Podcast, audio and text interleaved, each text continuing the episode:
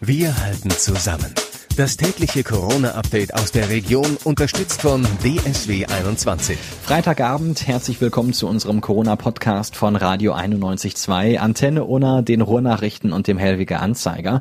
Mein Name ist Florian Joswig und ich halte euch hier mit den wichtigsten Infos und Entwicklungen auf dem Laufenden, und zwar direkt hier aus der Region, also aus Dortmund und dem Kreis Unna. Der 1. Mai ist der traditionelle Tag der Arbeiterbewegung. Trotz Corona und Ansteckungsgefahr haben heute viele an der Tradition festgehalten. So gab es verschiedene Demonstrationen in Dortmund. In den meisten Fällen hielten sich die Teilnehmer aber an die geltenden Abstandsregeln. Bei einer Demo am Sonnenplatz im Kreuzviertel wurde es zeitweise doch voller, sodass Ordnungsamt und Polizei das Gespräch mit den Veranstaltern suchten. Bei einer weiteren Demonstration auf dem Friedensplatz sprach die Polizei Platzverweise wegen Verstoßes gegen die Corona Auflagen aus. In Zeiten der Corona-Krise verlagern sich die traditionellen Mai-Kundgebungen der Gewerkschaften am heutigen Tag der Arbeit größtenteils in die virtuelle Welt. Dort, wo in den vergangenen Jahren stets eine Mai-Kundgebung des DGB mit anschließendem Familienfest stattfand, blieb zumindest bis zum frühen Nachmittag alles ruhig. Zum Beispiel im Seepark Horstmar. Kontaktsperre und Versammlungsverbot zeigten die Wirkung. Nur wenige Fußgänger und Jogger waren im Seepark unterwegs. Das gleiche gilt auch für die Lüner Innenstadt. Auch dort herrschte eine gespenstische Stille. Bis auf ganz wenige Fußgänger war sie menschenleer.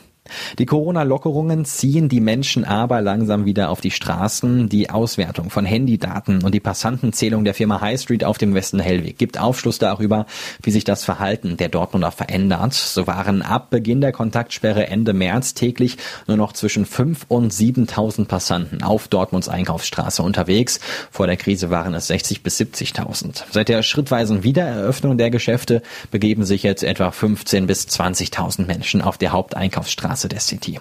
Mit der Auswertung von Handydaten wurde gemessen, wann Mobiltelefone eine Funkzelle verlassen. Das lässt Schlüsse zu, inwiefern sich die Dortmunder außerhalb ihrer Wohnung bewegen. Hier gab es seit Beginn der Kontaktsperre Rückgänge um bis zu 60 Prozent gegenüber dem Vorjahreszeitraum. Inzwischen sind es nur noch 29 Prozent weniger Bewegungen.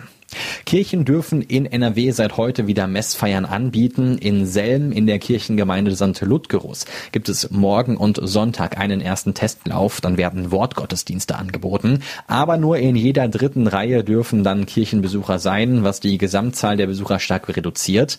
Ein Sicherheitsdienst wird die Besucher an die Abstandsregeln erinnern, sagt Pfarrer Klaus Themann. Der Pfarrer bittet Menschen, die unter Vorerkrankungen leiden, auch lieber weiterhin nicht in den Gottesdienst zu kommen und auf das Online Angebot der Gemeinde zu setzen. Das Autokino auf Phoenix West in Dortmund entpuppt sich immer mehr als Alternative in Zeiten des Kontaktverbots. Dort gab es heute einen großen ökumenischen Gottesdienst. Die Gläubigen kamen im Auto dahin und erlebten dann die Veranstaltung von da aus. Doch wer teilnehmen wollte, musste früh da sein, denn viele wollten dabei sein. Die Bürgerstiftung Unna hat eine zweite Hilfswelle für Bedürftige gestartet. 600 Einkaufsgutscheine für Lebensmittel im Wert von jeweils 50 Euro wurden verschickt.